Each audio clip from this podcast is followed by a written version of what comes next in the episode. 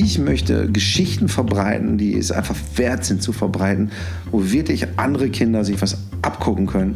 Und nicht nur Kinder, sondern auch Erwachsene, wo du sagen so, wow, da hast du was klasse gemacht. Servus zusammen und herzlich willkommen bei 7 Meilen Marken, eine Entdeckungsreise durch die wunderbare Welt der deutschen Marken maßgeschneiderte Marken, jung oder alt, berühmt oder weniger bekannt, die im übertragenen Sinne genau wie die mythologischen Sieben-Meilen-Stiefel dem Träger ermöglichen, sieben Meilen in einem einzigen Schritt zu bewältigen. Ich spreche mit den Experten, die diese deutschen Marken lenken, um zu erfahren, wie sie ihre Marken, ihr wertvollstes immateriales Kapital entwickeln und managen. Mein heutiger Gast ist Director International Marketing bei Stabilo International. Das Unternehmen wurde vor über 160 Jahren gegründet, firmiert seit 1925 unter dem inzwischen weltweit bekannten Namen Stabilo und gehört gemeinsam mit den Schwestern Schwann Cosmetics, Deuter, Otterfox, Meyer Sports und Gonzo zur Schwann Stabilo Unternehmensgruppe. Mit ihren Leuchtturmprodukten, dem Stabilo Boss und dem Point 88, hat Stabilo eine globale Love Brand geschaffen. Dabei legt das Unternehmen mit dem Claim We enable people to express themselves einen hohen Wert auf Markenkonsistenz und ein hochwertiges POS-Erlebnis.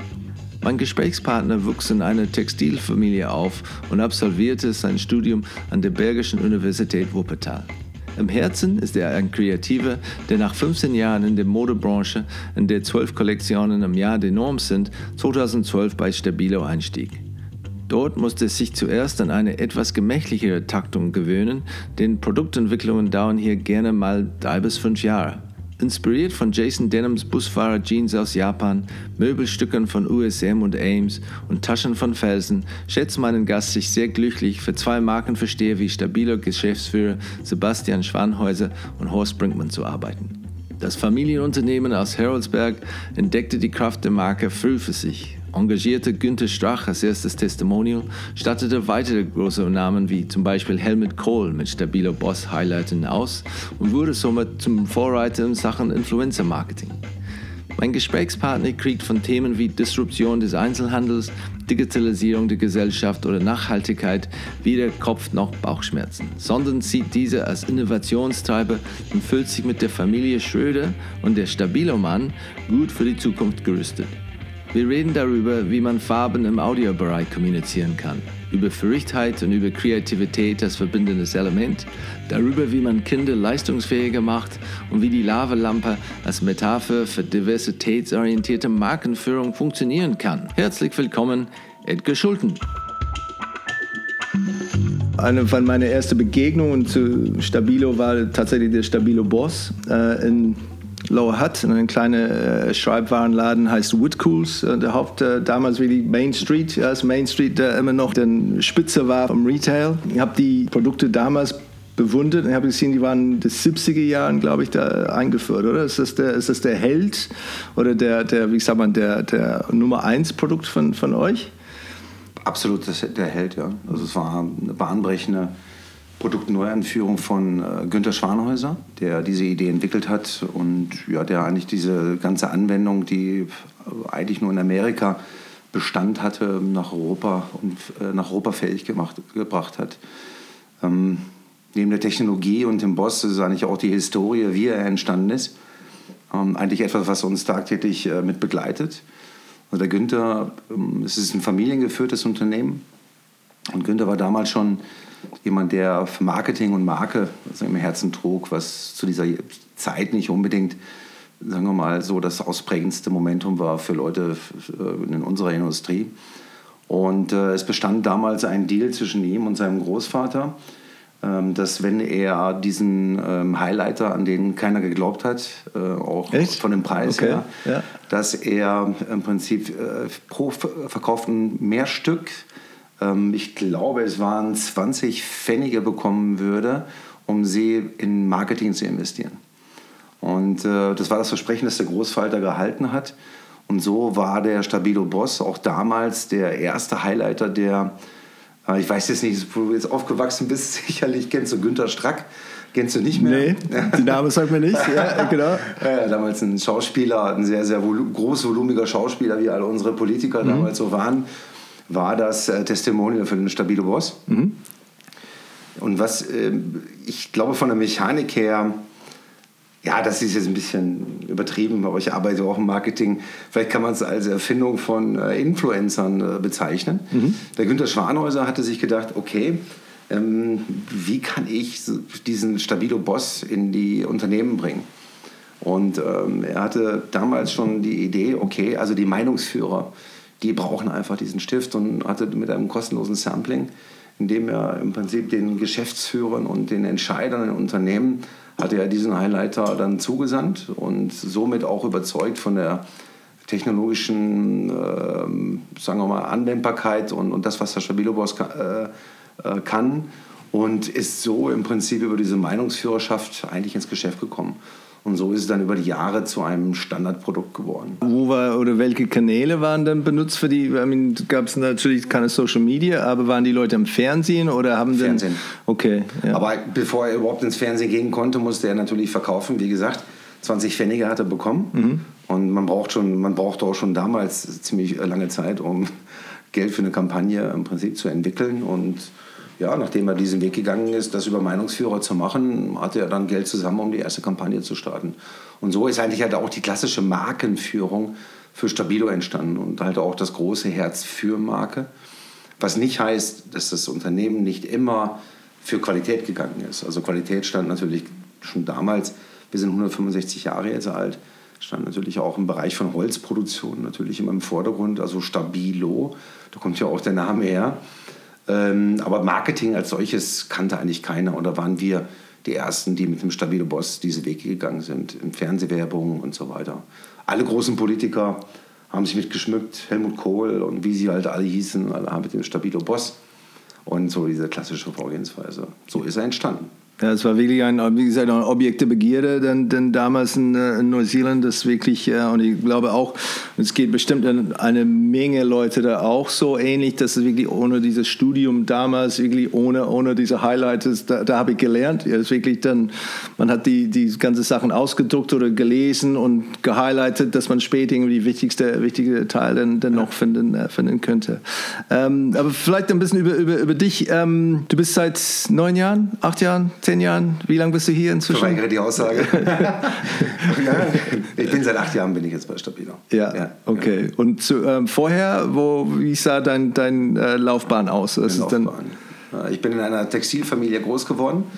Äh, leider Gottes ist das Unternehmen pleite gegangen und ich hatte damals mir geschworen, ich werde niemals in der Textilindustrie landen. Ähm, hatte dann aber nach dem Studium, ich habe Marketing studiert, habe ich meine erste Freundin in Bielefeld kennengelernt und äh, mein erster Job war dann bei Brax Leineweber, halt auch einem äh, Fashion-Anbieter. Und ähm, ja, insofern war ich dann mehr als 15 Jahre dann in verschiedenen Unternehmen in der Fashion tätig, in der Produktentwicklung, was man dann, was immer klassisch dann mit Markenführung dann einherging, weil Product Management und Marketing war in der Fashion nicht weit voneinander entfernt. Insofern äh, bin ich schon sehr frühzeitig in Markenführung. Aber das war mir sehr, sehr wichtig, dass ich auf der anderen Seite halt immer auch ein Stück Kollektion mitentwickle. Das heißt also im, im Herzen bin ich schon ein Kreativer und ähm, ich liebe es, Produkte zu gestalten.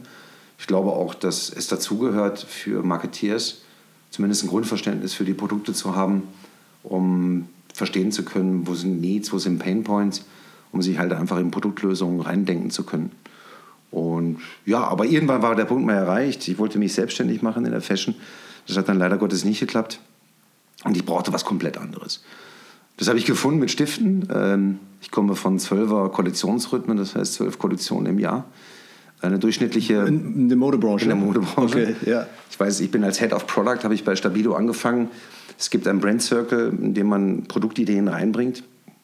Ich habe das dann so vorbereitet. Mein, mein Boss, der Horst Brinkmann, ähm, hat jemanden gesucht, der ein bisschen anders ist. Den hat er dann auch gefunden ich vergesse es bis heute nicht, meine erste Brand Circle Präsentation habe ich dann, glaube ich, gefühlt 36 verschiedene Produktideen präsentiert. Die Augen wurden immer größer. Und ich fragte mich nach drei Stunden, warum sind sie denn immer noch so groß, die Augen? Ja, mir war das nicht so ganz klar, dass wir für Produktentwicklung zwischen drei und fünf Jahren brauchen, äh, durchschnittliche Millionenbeträge investieren müssen in Maschinen. Und so war natürlich immer die Naivität zwischen Innovationen und dem, was man wirklich erreichen kann an, an, an Produkt, etwas, was ich durch Stabilo lernen durfte, dass man, sagen wir mal, sehr wohl lange Zyklen berücksichtigen muss, aber dass äh, Produktvision, Innovation eher eine Synnovation ist und dass man dort immer gelungene Mittelwege gehen muss zwischen dem, was, von dem man glaubt, was in sechs, sieben Jahren benötigt wird und dem, was man dann im Prinzip dann halt auch substanziell und ähm, sagen wir mal mit der nötigen Marge halt auch produzieren kann. Das habe ich durch Stabilo gelernt. Also habe ich eine andere Welt angetroffen und eine wunderbare Markenwelt angetroffen. War, war das frustrierend am Anfang, diese, diese äh, Geschwindigkeit? Weil natürlich dann mit Fast Total. Fashion, diese ganze wirklich dann saisonale Nummer. Total. Ähm, ja. Wie bist du damit klargekommen? Dann was ist dann, ähm, hast du zuerst versucht, ähm, ja, die Kollegen zu ändern oder dass es dann vielleicht doch ein bisschen schneller geht oder gibt es nicht die andere Maschinerie? Oder? Ich glaube, ich habe nie aufgehört, äh, Leute davon zu überzeugen, dass es äh, auch schneller geht. Ähm, es ist auch schneller gegangen. Wir haben immer mehr durch verändernde Märkte haben wir auch festgestellt, dass wir schneller reagieren müssen.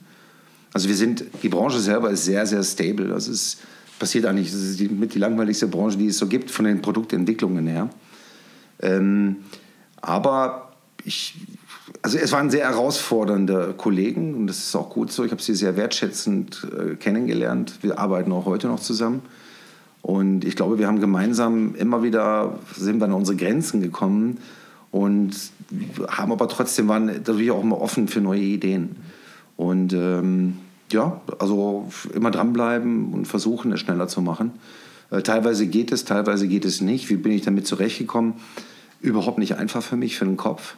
Also das, das ist schon etwas sehr Herausforderndes, Geschwindigkeit zu verlieren und selbst nicht einzuschlafen. Aber es gibt natürlich Produktentwicklungen und äh, bedeutet jetzt nicht nur immer ein neues Produkt zu bekommen, sondern wenn man immer mehr verstehen muss, was den User angeht, dann ist es natürlich auch ein Stück weit von Produktentwicklung. Und Produkte in neue Sinnzusammenhänge zu stellen, was man machen kann, das ist natürlich eine herrliche Geschichte, die heute große Bedeutung für uns hat. So gibt es auch den Stabilo Boss, erfolgreich, äh, erfolgreicher als je zuvor, äh, wo wir es auch geschafft haben, ihn in einen neuen Kontext zu setzen, ja, der Produktanwendung. Und ähm, ja, also wichtig für mich war immer, dass man diese Portion Verrücktheit niemals aufgibt. Das ist das Schöne bei Stabilo, also das ist auch die Unternehmenskultur. Wir sind äh, Schreibgerätehersteller, wir arbeiten mit Kreativität. Und insofern hat man mich auch ertragen, äh, wo ich da schon so ein bisschen anders war in diesem Unternehmen. Und ich glaube, dieses Stück Verrücktheit habe ich immer, sagen wir mal, für mich gepachtet. Und ja, das ist so ein Gemix. Was, was war dann damals das Briefing, außer ein bisschen Fürchtheit da mitzubringen? Was dann, gab es dann klare Ziele oder, oder Briefing, wo man sagt, okay, Lezini, jetzt bist du hier, ähm, das ist dann deine Aufgabe oder wir hätten das gerne, wenn du äh, diese drei Punkte bei uns irgendwie beheben oder ändern könntest. Äh, könntest. Ja gut, es ging natürlich schon um das Thema äh, Produktentwicklungsgeschwindigkeit, Produktentwicklung an sich, äh, Produktentwicklung im Kontext von immer mehr, sagen wir mal, Fashion-Einflüssen die wir draußen haben, also geschmacklichen Einflüssen. Wir haben es schon frühzeitig erkannt. Äh, wir arbeiten natürlich halt auch wie jedes Unternehmen mit, mit, mit Trendforschung und so weiter. Und ähm, wenn man Trendforschung betreibt, dann ist natürlich gerade die Fashionindustrie ein toller Nährboden. Ja, manchmal ein bisschen kurzfristig, aber es zeigt halt auch, sagen wir mal, genau diese Gesellschaft und Kontext von Entwicklungen. Und äh, wenn man jetzt, sagen wir mal, das als Beispiel nehmen sollte, was bedeutet Nachhaltigkeit und Fashion beispielsweise, ist es eine der wenigen Industrien, die aufzeigt, dass nachhaltig eine Riesenchance ist, nicht nur die Erde zu äh, erhalten, auch für deine zwei Kinder, die Zukunft zu sichern, sondern nachhaltig bedeutet halt auch Innovation. Neue Konzeptionen zu finden, neue Preisgefüge zu finden, an die keiner geglaubt hat, weil die Message dann doch wichtiger ist als das, was man immer vermutet hat. Ach, ich kann ein Produkt nur in der und der Preislage verkaufen. Und ähm, das war die Erwartungshaltung an mich. Und so ist das dann gekommen. Äh, wie gesagt, mit einer riesen Portion Freiheit, also auch von, von meinem Chef her, der sicherlich auch erstmal sehen wollte, okay, was, was kann ich da dazu beisteuern? Und äh, das war eine sukzessive Entwicklung von, von den Zielen, die sich dann auch ergeben haben. Ja. Und, und ähm, diese Pastellfarben, ähm, was ist da die Vorlaufzeit, wenn man sagt, ich hätte gerne eine neue Farbe? Ähm, wäre das möglich? Wie, wie, wie lang muss man sich dafür dann, dann erlauben, wenn man sagt, okay, letztendlich am ersten Tag oder hier ist die Farbe, ich habe das, es soll diese neue Farbe sein. Was ist denn äh, die Vorlaufzeit, bis es tatsächlich dann auf dem Markt ist? Meine Kollegen, wenn sie das schon hören sollten, ich jetzt drei Monate sagen würde, würden mich erschlagen. Immer noch ein Traum. Äh, zwischen sechs, sechs Monaten und einem Jahr. Okay, das äh, finde ich relativ schnell. Ich hätte ein bisschen länger damit ja. rechnen. Ja, klar. Wenn das Material da ist, wenn der Farbbadge da ist, also das geht schon. Eine völlig neue, punkige Farbe mit neuen Zusammensetzungen. Äh, muss, man, muss man sehen. Also wir haben eine sehr, sehr hohe Verantwortung, was Inhaltsstoffe angeht. Das heißt also, äh, auch was Tinten natürlich angeht, haben wir ein sehr hohes Qualitätsversprechen. Insofern ist es nicht eher, also ist es nicht unbedingt die Entwicklung der Farbe selbst, sondern halt auch äh, Tests zu machen. Also wir haben Langzeittests, wir müssen Stifte müssen wir einlagern, wir müssen sehen, was mit denen passiert. Weil genauso in den 70ern oder 80ern hast du natürlich halt auch genau bei deinem Stabilos äh, dein Qualitätsversprechen und das halten wir ein. Also insofern ist es ein Mix und jetzt nicht nur die reine Entwicklung, sondern halt auch sehr viel Tests, die wir da durchlaufen müssen. Und gibt es denn auch denn irgendwie so ein, äh, wie Limited Collections, wo man sagt, okay, wir bringen das nur kurzfristig da raus und das ja. ist die neue Farbe von... Gibt es. Ja, okay. Gibt es. Und, und auch partnerschaftlich mit ähm, Unternehmen, wenn ich zum Beispiel sage, okay, mein Unternehmen, die, unsere Hauptfarbe ist diese Blau, das ist nicht eure Blau, ähm, liebe Stabilo, wir hätten gerne unsere ähm, Blau. Ähm, ist sowas auch vorstellbar oder macht ihr solche Partnerschaften? Sehr, sehr begrenzt. Ich würde gerne mit Üblo zusammenarbeiten, aber das ist mir nicht so gelungen. Nein, also äh, diesen Weg sind wir nie gegangen, weil es immer relativ kompliziert war. Und wir, wir haben das, sagen wir mal, als Stabilo sind wir immer selber aufgetreten und haben das gemacht. Also auch keine Kooperation. Wir haben natürlich so ein, so ein paar Fashion-Kooperationen mal versucht zu machen, aber das generell ist unser Weg gar nicht der eigene. Wobei Kooperationen werden zunehmend wichtiger. Wobei Kooperation für uns definitiv nicht Lizenzgeschäft bedeutet. Aber das Geschäft, da gehen wir nicht rein. Also Lizenzen sind für uns uninteressant. Und ist, ist die, äh, sind die Farben eigentlich denn geschützt? Weil ich habe dann, dann, als ich ein bisschen am Wochenende ein bisschen recherchiert habe, habe ich da eine, eine ähm, Erwähnung von Stabilo Grün. Ich glaube, es war äh, auch in dem Modebereich, war Valentino irgendeine eine Modeschau. Und da waren die Leute mit Stabilo Grün unterwegs was mich überrascht hat. Ich okay, weiß danke nicht, für die Info. Ich muss mal kurz ein Telefonat führen. Valentino. Äh, die sind jetzt nicht geschützt. Also ja, okay. die, Farb, die, die, Farbe selber lässt sich natürlich nicht schützen. Sie wird teilweise für uns angemischt, aber die kann man natürlich reproduzieren. Aber ja. in der Zeit, wie es reproduziert werden kann, ist der Trend doch schon wieder vorbei. Insofern passt das schon. Was war denn ähm, deine erste Markebegegnung, wo du sagst, so erste bewusste Kontakt mit etwas, wo es halt auch vielleicht ein bisschen aspirational äh, Geschichte oder etwas, wo du dann vielleicht eine, eine längere Beziehung dazu hättest? Ich habe zwei Berührungen ähm, aus dem Möbelbereich, äh, die mich sehr, sehr geprägt hat, muss ich sagen, durch meine Eltern. Das ist USM und das ist Eames, also den ich mhm. durch viele Epochen äh, begleitet habe, indem ich die Möbel gekauft habe. Da bin ich sehr frühzeitig mit groß geworden und das hängt bei mir auch noch ganz tief drin. Mhm. Also äh, das ist etwas, was ich immer wieder bewundernswert finde, wie, sagen wir mal, wie strikt diese Marke geführt wurde, äh, trotz ihrer Distribution. Ähm, hatte ich immer Respekt davor. Ähm, ich bin ein Riesenfreund von den Marken, die im Bereich von Jeans, von Jeanswear, sagen wir mal, aufgebaut wurden ähm, die sich sehr frühzeitig mit handgemachten Geschichten befasst haben. Äh, Taschenmarken wie Felsen, die Tradition und Moderne zusammenbringen, das begeistert mich. Ähm, eine Marke, die mich auch begeistert, ist Jason Denham, ein Designer aus Amsterdam, der, sagen wir mal, mit Japanese Denim immer wieder mich begeistert, wo ich auch Hosen kaufe, die, sagen wir mal, 400 Euro kosten, aber dann sehr lange halten, weil sie halt einen Busfahrer in Japan getragen haben.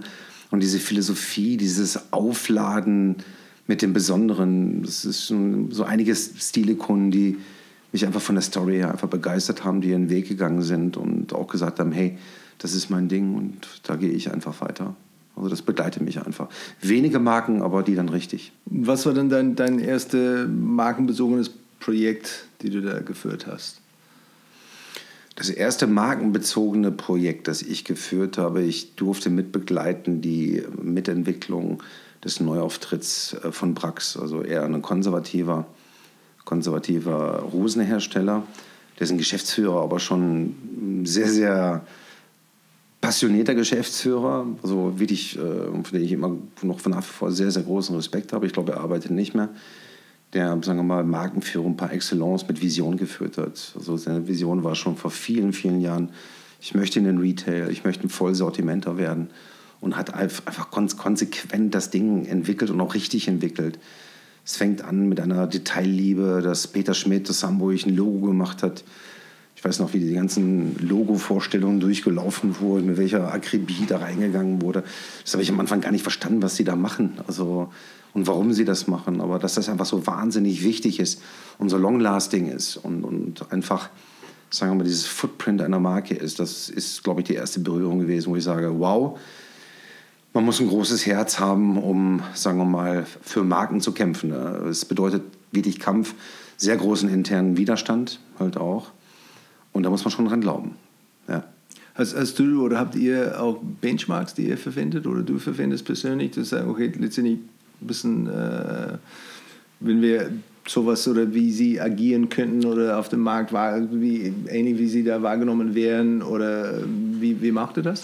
Also ich muss ehrlich sagen, ich habe jetzt, äh, das sage ich jetzt nicht wie, ähm, ich habe ganz großen Respekt vor der Markenführung von Stabilo, wie sauber sie äh, geführt wurde. Schon ähm, ich ich habe da, sagen wir mal, für einen Seidensticker-Konzern gearbeitet, wo ich gesehen habe, wie eine alte Traditionsmarke, sagen wir mal, ein bisschen Erosion erleiden musste. Ne? Und ähm, habe auch gesehen, was Preis und Qualität, wenn man das verlässt, dass man auch wirklich verlassen ist.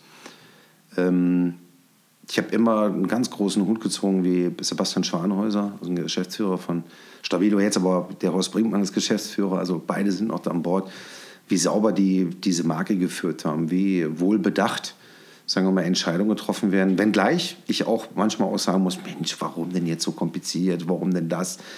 Und ähm, das gehört aber dazu. Also sonst ist natürlich gerade in diesem Umfeld, in dem wir als Stabilo uns bewegen, ist ein riesen Preiskampf da draußen. Und ähm, im Zuge von Digitalisierung, von E-Commerce-Plattformen, all sowas, da sind wir einfach äußerst sauber aufgestellt. Das muss man mal ganz klar so sagen. Und ähm, ja, das sind keine einfachen Diskussionen. Aber da haben wir halt einfach, die Marke Stabilo ist für uns Familie das größte Asset. Punkt. Da gibt es kein Wenn und kein Aber. Das war, wie gesagt, schon lang her, aber ich habe schon damals, dieser Point-of-Sale-Auftritt war schon beeindruckend. Also es ja. war nicht nur der Produkt, es war, wie es dargestellt wurde, war ja. wirklich dann erste Sahne ja. schon damals. Ähm, woran lag das? War es wirklich, oder woran liegt das, dass es so, weil es ist ziemlich... Ähm, seltsam, finde ich, oder ist ziemlich unique, dass man wirklich so früh, weil viele Unternehmen haben das immer noch nicht für sich entdeckt, war es wirklich die Philosophie da, die Familienphilosophie, diese wirklich konsequent und Darstellung ist wichtig und ja. oder, okay. Ja. Ich glaube, jeder, der verantwortlich ist für, für eine Marke, sollte Schmerzen haben, wenn er in einen Laden reinkommt und seine Marke verramscht sieht. Ich glaube, dieser Schmerz ist natürlich bei persönlichem ja. Eigentum noch ein bisschen höher ausgeprägt weil da steckt ja Verantwortung dahinter. Ich meine, wir haben ja viele Mitarbeiter, für die wir Verantwortung haben. Wir haben Verantwortung, dass wir halt auch die Marke richtig führen. Und, ähm, ja, und das begleitet unsere Entscheidung. Das ist einfach unsere Kultur.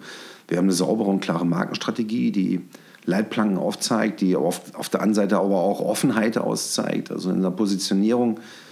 Ähm, unsere Marke ist positioniert, we enable people to express themselves. Das heißt, wir verstehen uns halt auch als Enabler, was dann sagen wir auch dazu führt, dass wir manchmal so verrückt sind und mal andere, andersartige Kampagnen mal zulassen und auch andere Geschichten erzählen, was ja auch sehr schön ist. Ähm, wir sind sehr, sehr klar da drin, wie wir draußen auszusehen haben. Und uns ist sehr wichtig, dass wir in einer Partnerschaft leben, halt auch mit dem Handel. Und wir sind ein guter Partner. Und, aber Partner sein bedeutet natürlich halt auch offen miteinander sein. Wir, wir, Preisgestaltung müssen offen, die legen wir auch offen, warum wir das machen. Es hat einen Grund, weshalb wir 100% Made in Germany zumindest für die Haupttechnologien sind. Und das machen wir transparent. Und wir liefern, das kann ich halt auch mit Stolz sagen, unseren Handelspartnern einfach ein perfektes Produkt mit dem entsprechenden POS. Also da sind die Leute einfach mit Stabilo einfach total unique. Und ja, da gebe ich dir recht, da waren wir Vorreiter. Und ähm, das ist aber, das ist die Passion. Darauf haben wir auch Lust. Wie, wie ist es denn, wenn ähm, man hat super Geschäft, alles wunderbar, blendende Zahlen und dann kommt die Digitalisierung und Kinder beschäftigen sich vielleicht eher mit deinem äh, mit einem iPad als vielleicht mit der, weiß nicht, Coloring Book, weiß nicht, wie ein Coloring Book auf Deutsch heißt. Ähm, aber ich kann mir vorstellen, dass letztendlich, ähm, das ist für euch bestimmt eine von den größten Themen. Ähm, nee, nicht? was ist eine Digitalisierung? Was ist ein iPad? ich habe ich hab, ich hab schon, weil ich dachte, okay, was ist denn, wenn, okay. wenn, wenn ich als Außenseite, ja, ja, nee, nee, ist Sachen, wo es dann, okay, zuerst, ja, ähm, ja klar, Retail-Kanäle werden klar. total disrupted, ja, überall. Der ganze Handel stirbt, aber der Richtig, stirbt nicht, genau, wächst. Ja, es gibt die, die Schreibwarenladen da an der Ecke, ja. ob die alle noch so gut gehen wie vor 20 Jahren. Ähm, Digitalisierung oder das, das ähm, Leute mehr mit digitale Schreibarten beschäftigen als, als mit richtigen. So, es gibt vielleicht wenige über, überall, weniger Bleistifte, weniger äh, Filzstifte, weniger Sachen werden verwendet und dann auch äh, das Thema Sustainability. Wie gesagt, als Außenseite, die wir Vielleicht gibt es andere Themen, aber ähm, was sind denn für euch, denn, was hat auch gelesen, die, unsere Haupt, äh, Hauptbauchschmerzen momentan? Okay, fangen wir mal an. Also erstens ähm, habe ich bei allen dreien äh, keine Bauchschmerzen. Das ist immer sehr, sehr wichtig. Ja, wir sind gut unterwegs und äh, wir glauben aus tiefstem Herzen heraus, dass es uns halt auch noch in vielen, vielen Jahren geben wird. Äh, was, was überzeugt uns davon? Ähm, Education ist eines der Hauptthemen in der Welt. Es ist auch das größte Differenzierungskriterium, das es da draußen gibt. Meine, wenn wir jetzt mal einen Blick nach China werfen und so weiter, High Performance, ähm, all die ganzen Themen, die wir dort haben. Schreiben, also der Prozess Schreiben, ist halt einfach mit kognitiven Leistungen verbunden. Und Schreiben für, als Entwicklung, als Entwicklungsstufe gehört einfach mit dazu. Also kein Kind dieser Welt, also Coloring is a first language, kann ein iPad, kann ein, eine, eine, eine Konsole ersetzen. Das, das funktioniert einfach nicht. Also die Leute, die das wirklich begreifen, es gibt natürlich einen ganz großen Prozentsatz, die natürlich Kinder beschäftigen, indem sie halt einfach ein Handy, das ist klar. Und das sind halt vielleicht nicht unsere Kunden, es sei denn, sie müssen für die Schule einkaufen. Das mag sein, dass es ein bisschen weniger wird, aber ähm, das ist ja auch ein Thema, was wir, sagen wir mal, in unserer Message ja auch bespielen. Das wird auch weiterhin so bleiben. Ne? Auf welchem Niveau auch immer, das, das vermag keiner zu sagen. Aber dieser Prozess selber äh, ist einfach miteinander verbunden kulturell. Ich denke mal, das ist jetzt sehr, sehr gewagt, ähm, in welche Sphären ich mich da bewege. Aber egal in welcher Entwicklungsstufe man ist, in Deutschland gibt es einen Spruch, weiß nicht, gibt es in Neuseeland, was ich, wer schreibt, der bleibt.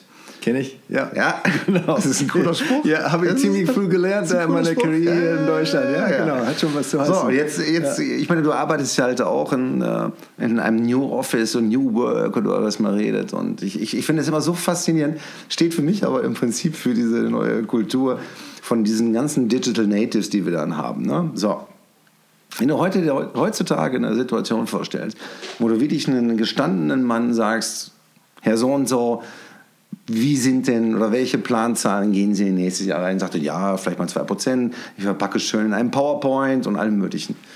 Wenn du diese Leute auf ein, an einen Flipchart schickst, einen Stift von Stabilo in die Hand nimmst und sagst, jetzt schreib mal auf, wie viel Prozent plus möchtest du nächstes Jahr machen? Das ist einfach ein komplett anderer Akt. Das heißt, selbst wenn ich jetzt in diese New Office World reingucke, wo Leute wieder wiederentdecken, Mensch, Creative Processes, Kreativität als das, wie das einer wenigen nicht kopierbaren Talente, die es in dieser Welt gibt, weder durch künstliche Intelligenz oder wie auch immer. Ein wesentliches Momentum ist der Stift als Ausdrucksmittel. Ein individualisiertes. Also wenn ich hier auch Metatrends nehme, Humanism, Individualisierung, Entschleunigung, sich mit sich selbst beschäftigen, dann sind, sind es genau diese Räume, die wir natürlich mit unseren Lösungen, die wir dort bieten können, Inspirationen bieten können, einfach ein Riesenpotenzial hat, auch in den nächsten Jahren für uns, muss ich ganz ehrlich sagen. Wir sind jedoch nicht so naiv, dass wir sagen, wir wollen kein Digital. Wir haben eine Digital Digivision, wir beschäftigen uns mit digitalen Lösungen. Wir haben Stifttechnologien entwickelt, die dazu in der, in der Lage sind, Handschrift zu messen. Es sind sehr, sehr viele Aktivitäten dort, sagen wir mal, äh, laufen dort. Sie, sagen wir mal, brauchen auch Zeit. Das ist etwas, was wirklich langfristig laufen, laufen muss.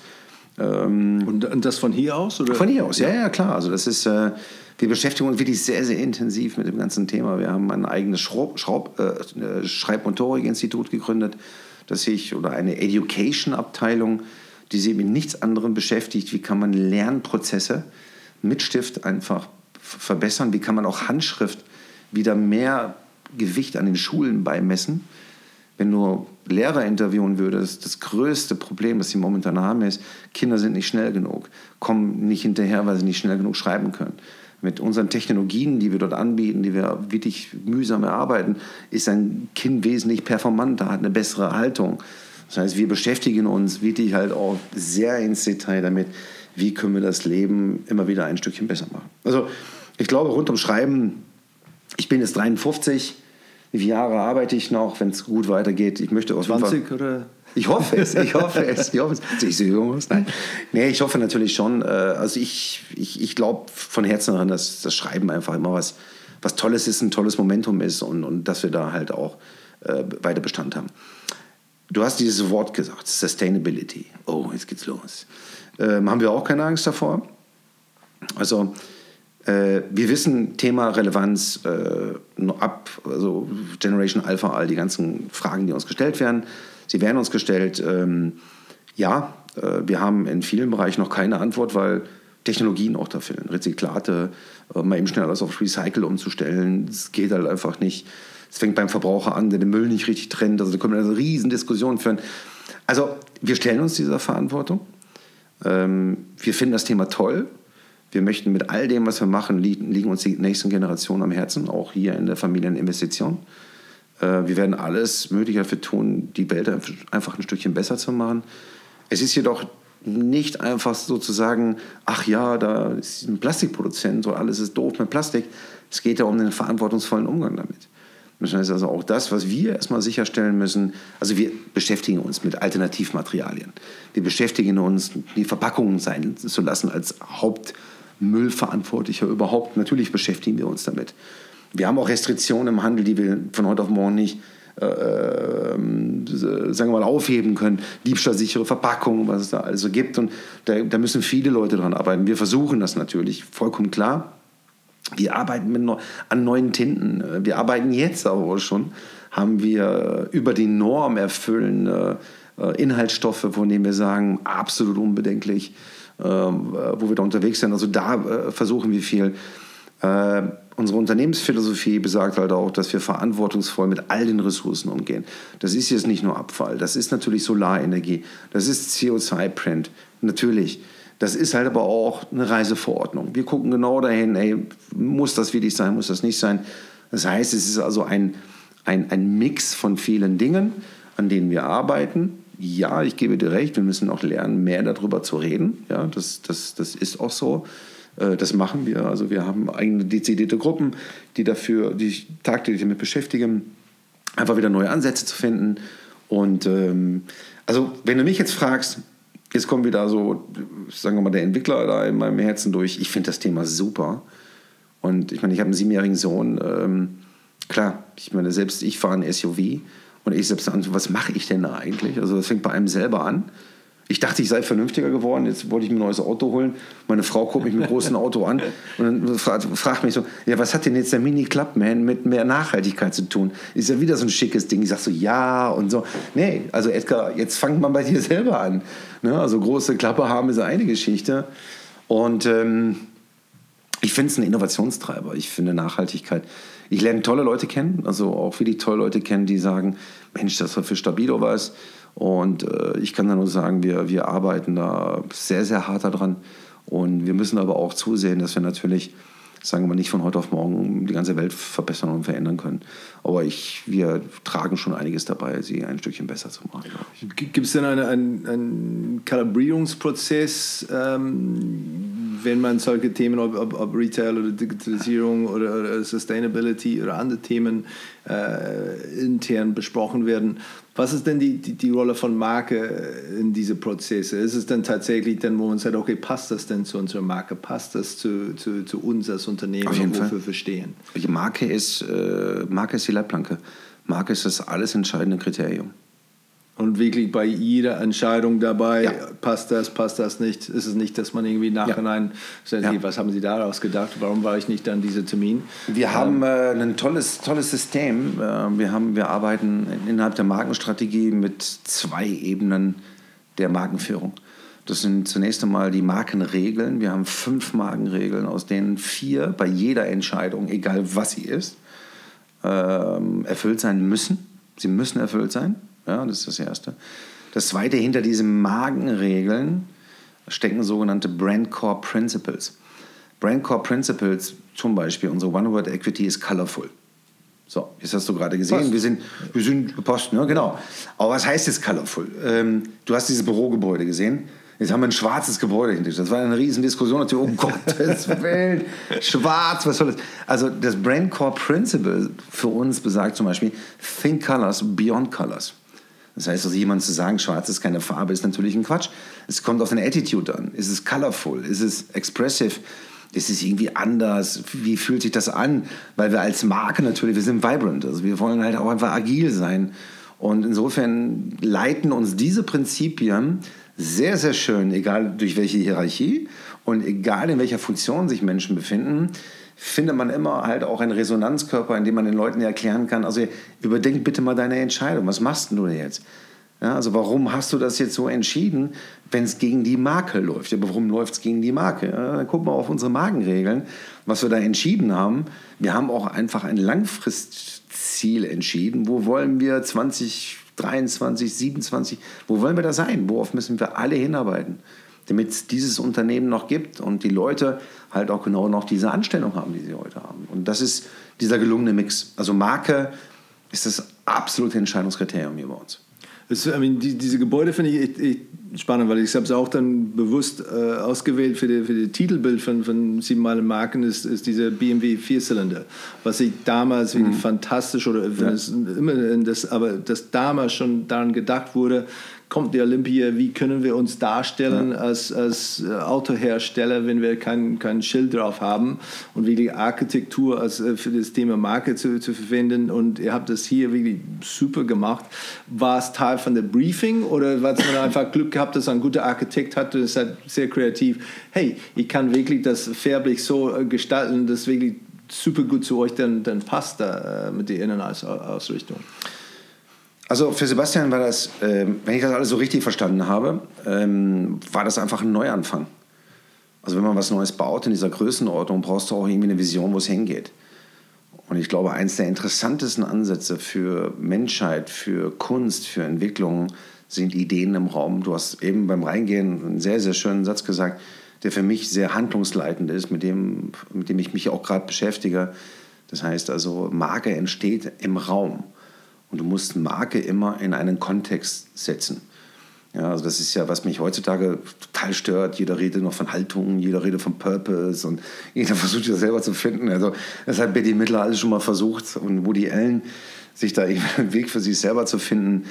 Ich meine, letzten Endes muss man halt einfach interdisziplinär denken und, und eine Marke, diese Kraft dieser Marke, die halt auch der Verbraucher spüren muss in Produktanwendungen, in Werteversprechen, Nutzenversprechen, was wir da alle haben, Sie entsteht halt einfach im Kontext und im Raum.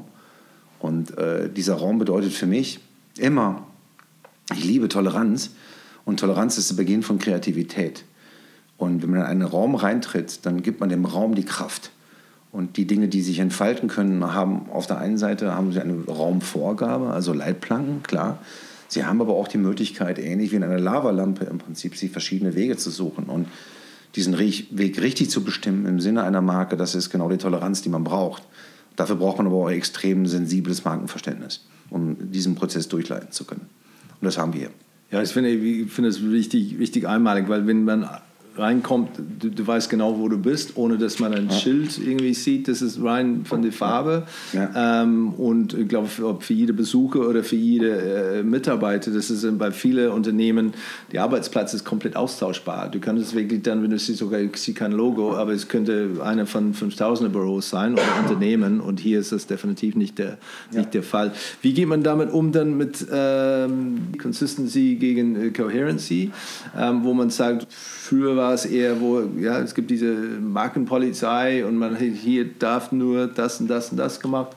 gibt es inzwischen, ähm, kontrolliert ihr das noch dann, dann ganz streng? Ist es dann eher von, von Philosophie oder gibt es ein bisschen mehr Freiraum in den verschiedenen Regionen oder Länder oder Händler?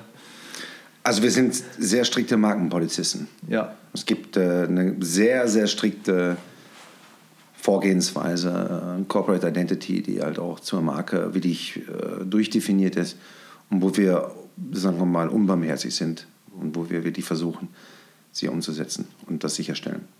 Es widerspricht überhaupt nicht im Prinzip der Diversität, ganz im Gegenteil.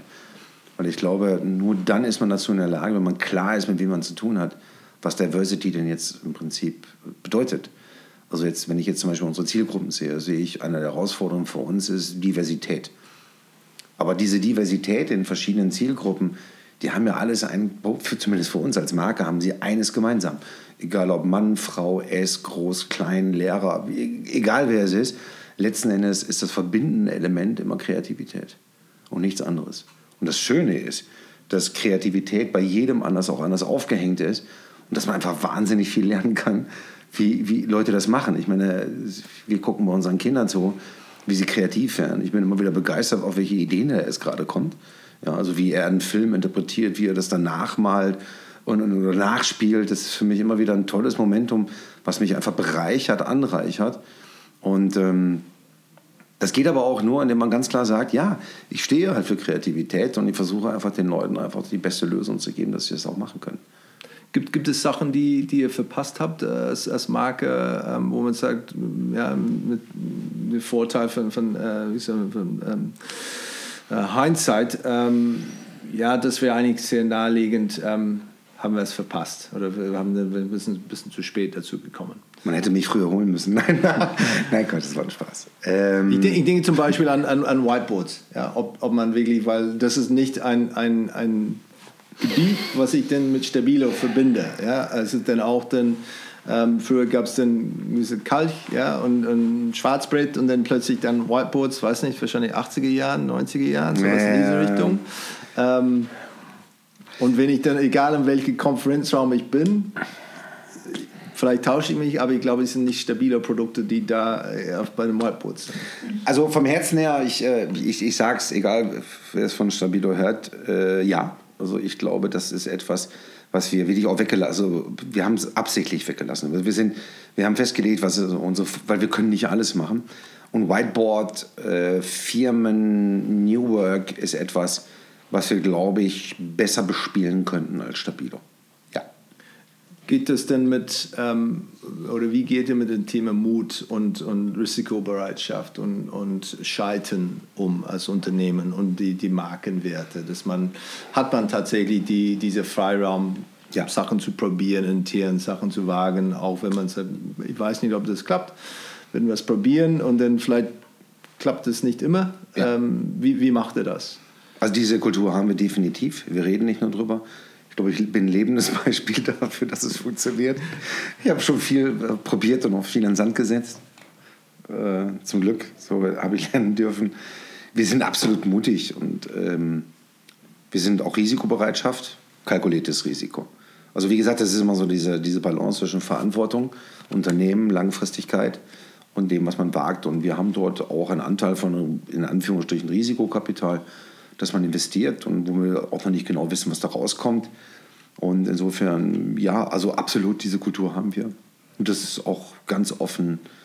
Das ist okay, weil wir interpretieren Scheitern, was, was total Positives. Scheitern kommt aus dem Schiffsbau und heißt nichts anderes, im Prinzip die ganzen verschiedenen Einzelteile wieder neu aufzubauen. Scheitern ist überhaupt nicht negativ besetzt für uns.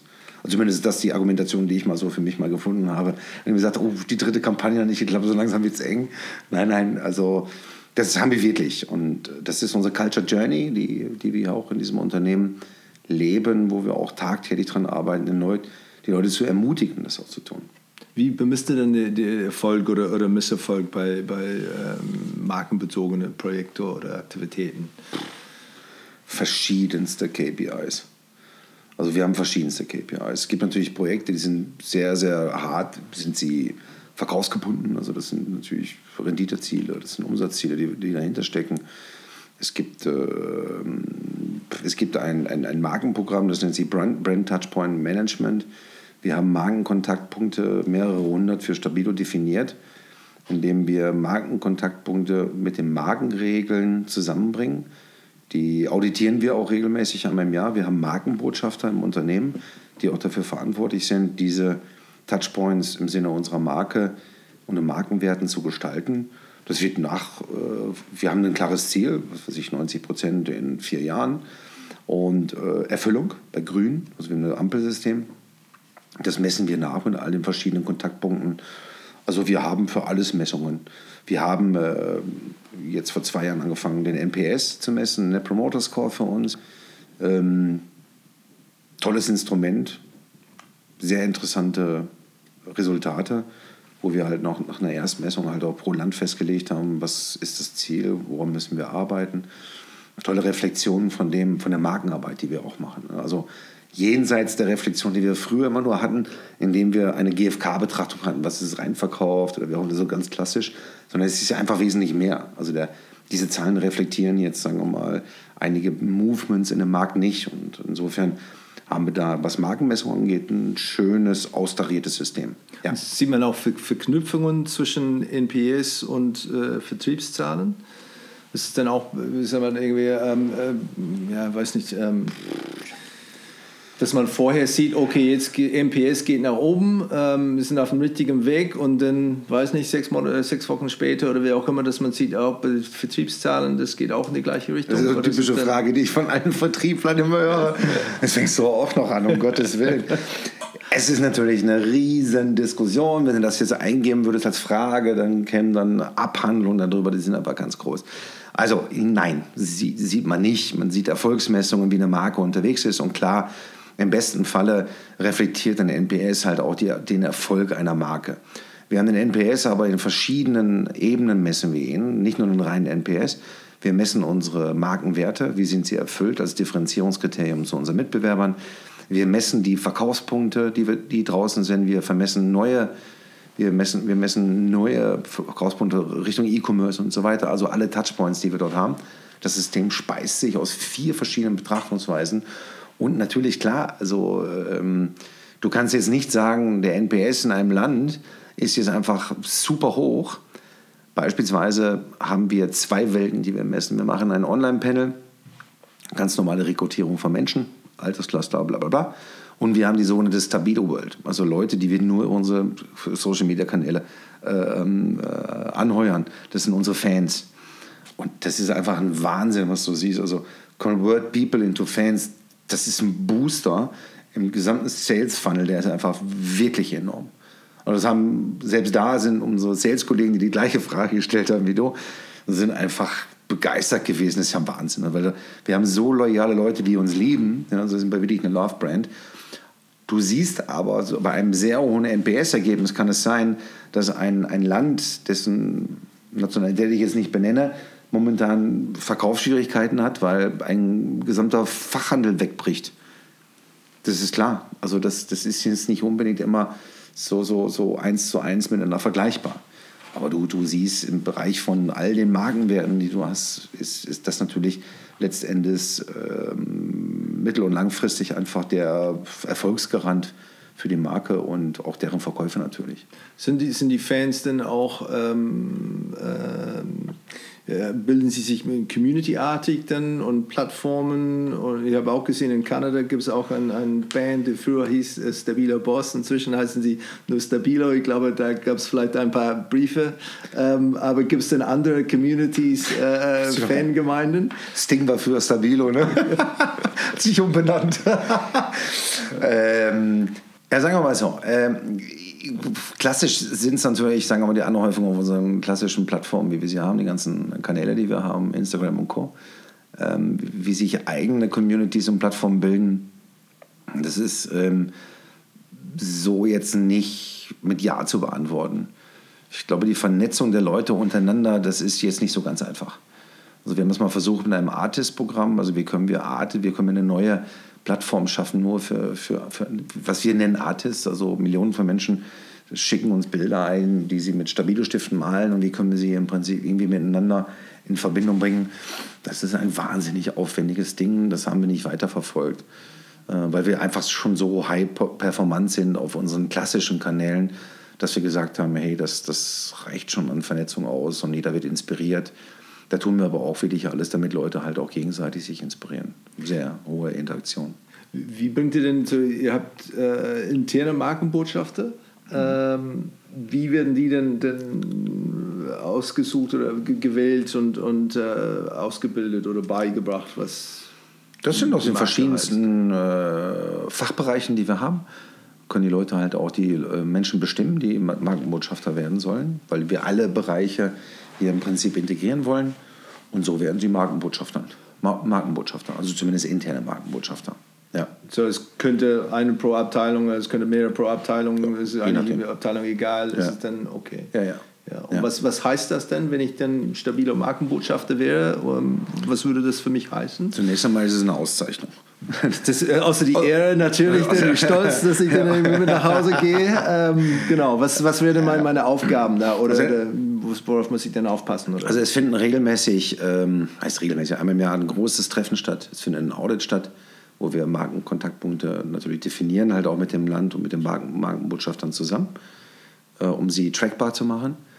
Äh, man hat halt auch einmal im Jahr den Brand Ambassador Day, der immer in eine verschiedene, verschiedene Städte führt, mit Inspirationen, mit inspirierenden Themen, mit verschiedenen. Also, das ist im Prinzip also so ein Loyalty-Programm, wo Leute einfach aktiv mit gestalten können. Und ich glaube, das ist das, was Spaß machen kann, wenn man das will kann man einfach sich aktiv da einbringen und äh, man wird sehr auch gehört. Und ähm, es wird sehr stark zugehört und man kann einfach für das Unternehmen einiges bewegen. Was ist dann äh, eure wichtigste Touchpoint? Ist es Point of Sale? Ist es Retail? Ist es dann, äh, geht aus, ihr habt dann auch Außendienste, ähm, Webseite, Messe? Boah, das ist Instagram-Kanal? Zu einem Jahr. ja, es ist natürlich immer schwierig. es ist total schwierig, sagen wir mal, das natürlich äh, zu bestimmen. Also, wenn du jetzt eine digitale Customer Journey nimmst, zum Beispiel, sind es natürlich komplett andere Touchpoints, die du äh, im Vergleich zum, zum, zum klassischen POS hast. Ja, also das Entry Point, natürlich die Website, das kannst du den, die Traffic-Zahlen nicht, nicht mit denen vergleichen, was Millionen von Menschen dann zu Back to School dann draußen am POS kaufen. Das ist halt einfach ein, ein, ein ausgewogenes System von verschiedenen Touchpoints, die halt ihre Berechtigung haben. Und natürlich, klar, wir, wir leben nach wie vor vom Handel. E-Commerce äh, steigt rasant. Äh, sehr gute Entwicklung. Ähm, auch da ist natürlich der Touchpoint anders zu gestalten als im klassischen Handel. Andere Anforderungen, bis ein bisschen, was weiß ich, Content-Anforderungen, was du da hast. Und insofern muss jeder Touchpoint separat betrachtet werden in der Wichtigkeit. Aber es fängt aber auch bei Menschen an. Also, weil es natürlich halt auch so etwas, wo, wo man sehr zusehen muss, okay, was hast du da jetzt gerade gemacht? Ne? Wie bist du selber als Stabilo-Mitarbeiter auf Social Media unterwegs? Das ist auch ein Touchpoint, wenn Stabilo da steht. Also es ist schon ein sehr umfassendes System. Und, und das ist dann erlaubt, das, weil es gibt ja auch Unternehmen, die, wo es verboten ist, ähm, dass sich dann auf äh, Social Media irgendwie unterwegs zu sein? Man sollte auf jeden Fall, gibt es dort eine klare Regelung, dass wir mit Politik nicht in Verbindung gebracht werden wollen hat sich die, die Markenführung hier sich geändert innerhalb von den letzten, letzten fünf Jahren? Also du warst dann schon ein paar Jahre hier drin. Ähm, hat man was gespürt, wo man merkt, okay, das ist dann eine, eine größere noch größere Anerkennung für das Thema? Oder ist es dann eigentlich, nee, hat sich nichts geändert, das ist dann, war immer super hoch geschätzt und es ist nach wie vor äh, höchst relevant für uns intern? Ja, so ja. geblieben. Ja. Und das sind ziemlich, nicht ziemlich, sondern das sind sehr grundfeste Werte, die wir da, die wir da haben und die uns erleiten. Na klar hat sich natürlich, sagen wir mal, äh, in, der, in den Ausleitungen, Zielgruppen, Kanäle, wie kommunizieren wir, da ist es ein, ein radikaler Wandel, klar. Also wie für jede Marke in jedem, jedem Unternehmen auch. Aber wir haben es geschafft und uns ist sehr, sehr wichtig, das nicht kanalabhängig zu machen, sondern wir machen all das, was wir nach draußen geben mit allem, also Produktkommunikation und so weiter, wird im Sinne von Marke. Und da, da hat sich nichts geändert. Also die, die Pfeiler sind da. Ja. Gibt es etwas, was du glaubst, ähm, wenn man an einem Unternehmen arbeitet, wo es vielleicht äh, vor allem auf die Geschäftsführungsebene vielleicht nicht so hoch geschätzt ist? Ähm, kann man sich das, das, äh, kann man das, das, das ändern oder, oder ist es etwas, wo man sagt, nee, letztendlich, wenn es äh, nicht die Anerkennung hat, dann äh, auf die Führungsetage, ähm, kann man machen oder probieren, wie man will, aber wird sich nicht ändern? Also wenn ich mir jetzt mal so die ganze weltweite Produktflut mal angucke, die es dann so gibt, da gibt es eigentlich immer nur eine Entscheidung. Also entweder man ist äh, in Nirvana, in einem in einem Flut von Angebot, wo man versucht, so als Haifisch da, sagen wir mal, mit Preis und all die ganzen Geschichten Bedarfe zu decken. Das ist eine Möglichkeit. Das hat nichts mit Markenführung zu tun. Ich glaube, jeder, der wirklich ernsthaft nachhaltigen Erfolg, und nachhaltig meine ich jetzt wirklich als hybrides Wort, das ernst nimmt, muss Marke denken. Marke denken bedeutet für sich klar zu entscheiden, für was stehe ich denn da? Oder welche Art von Versprechen gebe ich denn da ab? Und in Zeiten von schnelleren Abstrafungen, von Transparenz, von, von all den ganzen Dingen, wie, wie User und Verbraucher reagieren können, äh, glaube ich, dass die langfristig Erfolg haben werden, die sich für Markenarbeit entscheiden. Und Marke sein bedeutet auch Nein zu sagen. Gibt es Unternehmen oder ein Unternehmen in, in, Deutschland, wo du sagst, boah Mann, wenn sie das nur irgendwie dann ihre PS dann auf die, auf die Straße bringen würden oder könnten, aber sie stehen sich selbst da im Weg. Gibt es denn Beispiele, wo du dann etwas gesehen hast äh, in den letzten paar Jahren? Unternehmen, ähm, die wirklich weit unter, unter ihre Potenzial dann performen? Oder vielleicht die falsche Markenauftritt dann Auftritte machen? Ganz im Gegenteil. Ich, also, wo ich wirklich sehr, sehr erstaunt war, das hätte ich denen wirklich nicht zugetraut, wie äh, große Handelsmarken, H&M, also im Fashion-Bereich H&M, Sarah, wie professionell die geworden sind. Ich glaube, ich habe eher das Gegenteil, weil mich die anderen, also ich habe viele Marken verlassen, weil ich sagte, also das nehme ich einfach nicht ernst, also Price-Offs und, und diese wahnsinnige Enttäuschung. Qualitäten, wo ich halt auch sagte, ey, Leute, ihr habt mich einfach definitiv verloren. Das geht gar nicht mehr. Also Basic-Sortimente, Ikea und Co. kaufe ich zum Beispiel jetzt gar nicht mehr. Das hat jetzt nichts mit Portemonnaie zu tun, weil ich sagte, nein, das, also meine Liebesuhr ist im Haller, hat mich eines gelehrt, die 14 Packschränke, die ich gekauft habe, hätte ich mir auch sparen können.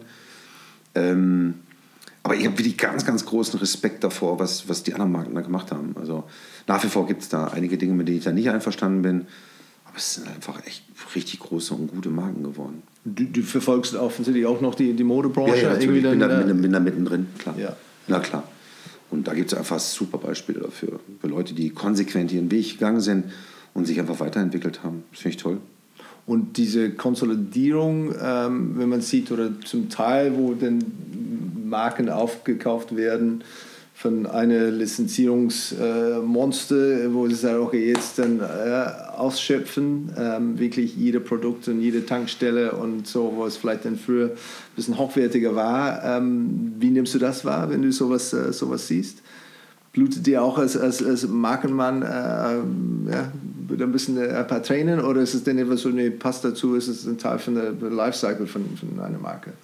Ja, ich finde, ich also dieses, diese Preis, Preis-Leistung, das ist für mich einfach etwas, was größtenteils einfach wirklich nicht stimmt. Ne? Also Sortimente, die so 50, 60 Prozent einfach Schrott sind, von denen ich sage, ey, das ist einfach nicht im Sinne nur von Wegwerfprodukten, also Wegwerfprodukte, diese Mentalität, die kann ich gar nicht leiden.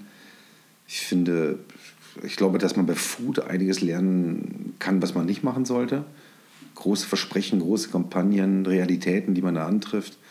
Bei, beim Food? Bei Food zum Beispiel, ja. Okay. Ja, also gerade was das ganze Thema Nachhaltigkeit jetzt gerade mal so angeht, da ist den Leuten dringend empfohlen, jetzt nicht, sagen wir mal, mit großen Werbeagenturen tolle Kampagnen zu machen, die gut sind, also wo ich Respekt vor habe, aber zwischen Kommunikation und dem 18. Plastiklayer, den man da im Prinzip dann hat, dann ist das doch noch ein kleiner Unterschied. Und es gibt da Leute, die mit großem Herzen dabei sind, das will ich ja gar nicht äh, abstreiten, ja, die das auch ganz gut machen, aber es gibt da nach wie vor noch so viel an, an Gedankengut, auch bei unseren Verbrauchern, wo es nicht einfach ist, das rüberzubringen. Die Leute merken es nicht. Warum gehen die halt immer noch in diese Einkaufsstätten? Ist es nur das fehlende Geld? Ich glaube das nicht. Also, na klar gibt es oft diese Schere zwischen Arm und Reich. Das ist auch kein Argument dafür. Dass jetzt, sagen wir mal, so dieses Schnelllebige da immer wieder weiter steigen muss. Ähm, ich glaube einfach so dieses Runterfahren von Geschwindigkeiten ist einfach etwas, was passieren muss draußen und was hoffentlich auch passiert. Digitalisierung, Retail äh, und Sustainability äh, verbreiten keinen kein Bauchschmerzen.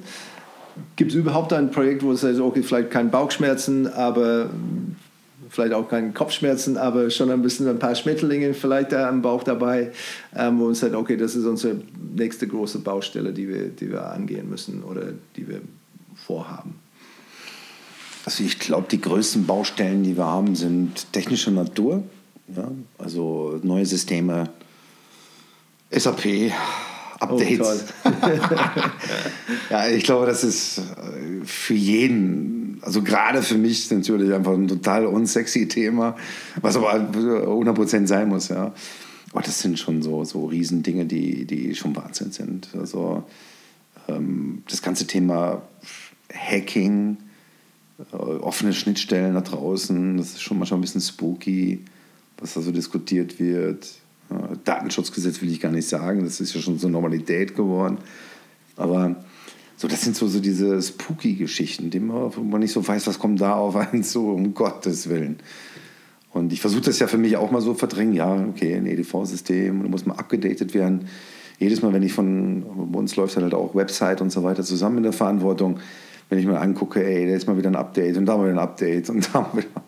Das ist ein, also ein bisschen Wutschmetterlinge sind das. Ne? Also, ja, das sind so Sachen, von denen ich weiß, ah, die kann ich auch nicht so einordnen. Also das ist manchmal so ein bisschen spooky. So eher Tick-orientiert. ja, so eher Tick und auch gegen Systeme und effizienten ja. oder interne Systeme. Ja. All das, was da draußen passiert, an Unwägbarkeiten, glaube ich, das macht mich eher an, das macht mich neugierig als, als, als ängstlich. Also ich finde das super spannend. Ich finde das super. Also ähm, je herausfordernder die Leute da draußen werden, desto spannender finde ich das. Das finde ich toll. Ja, es wird immer schneller. Was, was dann gibt es Trends bei euch, wo ihr sagt, bei Inhousing äh, oder Outsourcing, äh, Sachen, die ihr vielleicht, okay, früher hatten wir eine Agentur dafür, jetzt ist es uns das so wichtig, dass wir irgendjemanden da hier bei uns einstellen oder umgekehrt? Ja, also das ganze Thema Customer Centricity beschäftigt uns in allen Bereichen. Wir haben letztes Jahr haben wir ein User-Panel aufgebaut, also in Deutschland. Jetzt werden wir das auch in Frankreich machen. Mittlerweile mit 2500 äh, mitmachenden äh, Stabilo-Fans, die mit uns Produkte entwickeln, die unsere Meinung abgeben. Tolles, tolles Projekt, wo wir wahnsinnig viel erfahren. Wir ermutigen natürlich, ähm, wir haben eine Zielgruppenfamilie, die wir mal kreiert haben, das sind die Schröders. Und die Familie wird immer größer, jeder paart sich mit dem, die Zielgruppen sich ja verändern. Das müssen wir noch divers noch einführen, mal gucken, wie wir das machen. Äh, die Familie Schröder ist, ist ein tolles Mechanik, das ist im Prinzip nichts anderes als Persona. Ja? Und ähm, ja, dann auch die Länder, also unsere Ländergesellschaften sind aufgefordert, sich äh, ihre eigenen Schröder zu suchen, diese Interviews zu führen und immer diese, diese Nähe zu den Verbrauchern halt auch zu haben. Und ich selber, ich muss ehrlich sagen, ich habe zwei Interviews geführt mit Kolleginnen hier, Praktikantinnen. Ja, die, die eine kam aus der Gamer-Szene, die andere ist so eine typische, sagen wir mal, jüngere Generation. Ist schon toll zu erfahren, einfach, was, was für die Leute wichtig ist. Und, und so, so manches, dann wird einem so erstmal so klar, Mensch, ja klar, versucht jede Agentur zu verkaufen, was gerade wichtig für Generationen ist. Aber wenn du selber da dich mit auseinandersetzt, ich meine, das ist bei Kindern ja halt auch. Ne? Also mein, mein Siebenjähriger erzählt mir, was ich da zu kaufen habe. Mit sieben Jahren. Wie soll das denn erst mit zehn werden? Ja, dann ist das einfach etwas, was ich super finde. Wo und wie wohnen die, die Schröders in Deutschland dann? Ja, wir waren in Berlin, jetzt müssten sie ein bisschen umziehen. Okay. War vorher war ja in Hongkong und überall und hat da mal gewohnt, ist Architekt, die Frau ist Lehrerin und dann haben sie ein Au-pair. Ja, so verbreitet sich die Familie. Ja, verstehe ich. Wie, wie, oft werden sie denn ähm, aktualisiert oder wann kommen sie in den Ja, wir, wir, haben jetzt die große Welle. Also jedes Land arbeitet drei bis vier Schröders aus. Wir, wir haben eine Schröder-Website entwickelt, wo man auch Insights immer wieder nachlesen kann.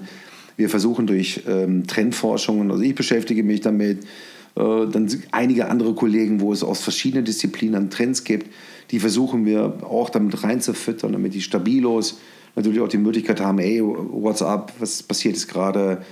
Mensch, Edgar, warum erzählst du mir gerade was von, äh, was weiß ich, Genderfluidity, was soll denn das?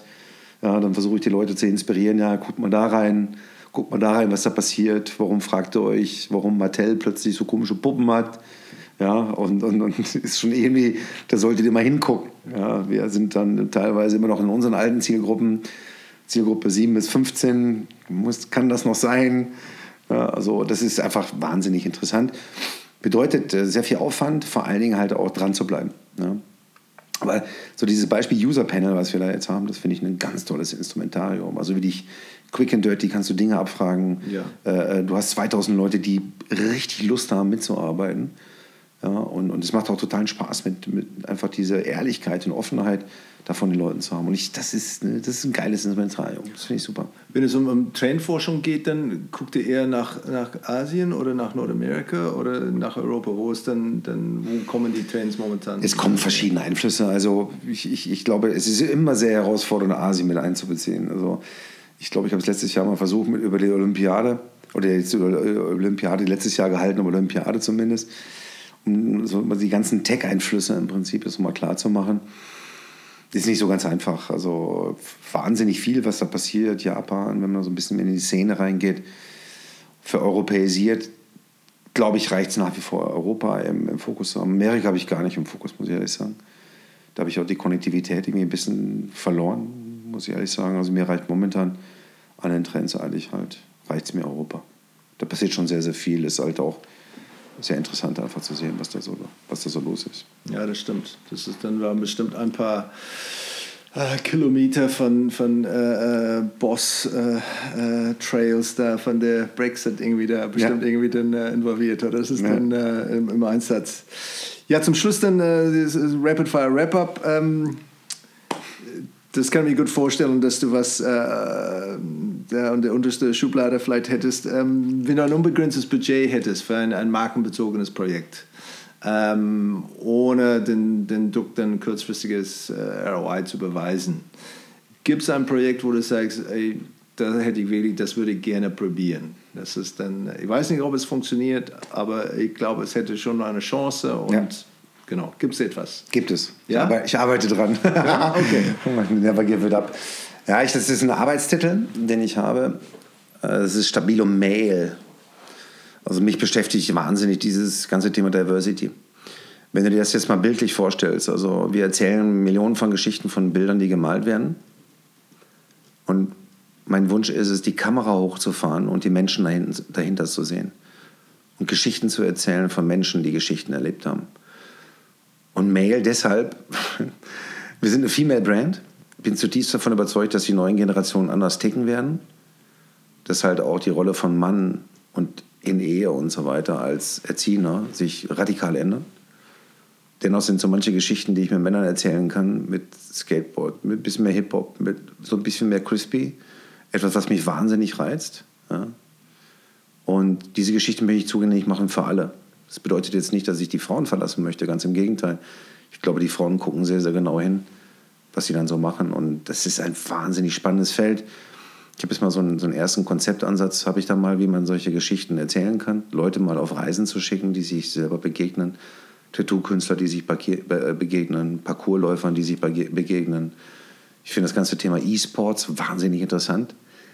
Stell dir mal die Frage vor, was hat, was hat ein Stift im E-Sport zu tun? Um Gottes Willen. Ich finde es geil. Ich finde es super.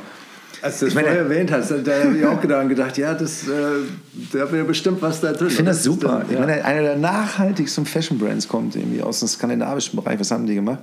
Die haben einfach, das ist eine geile Idee, die haben halt einfach haben die eine virtuelle Kollektion entwickelt, die kannst du kaufen, das ist wie Second Life.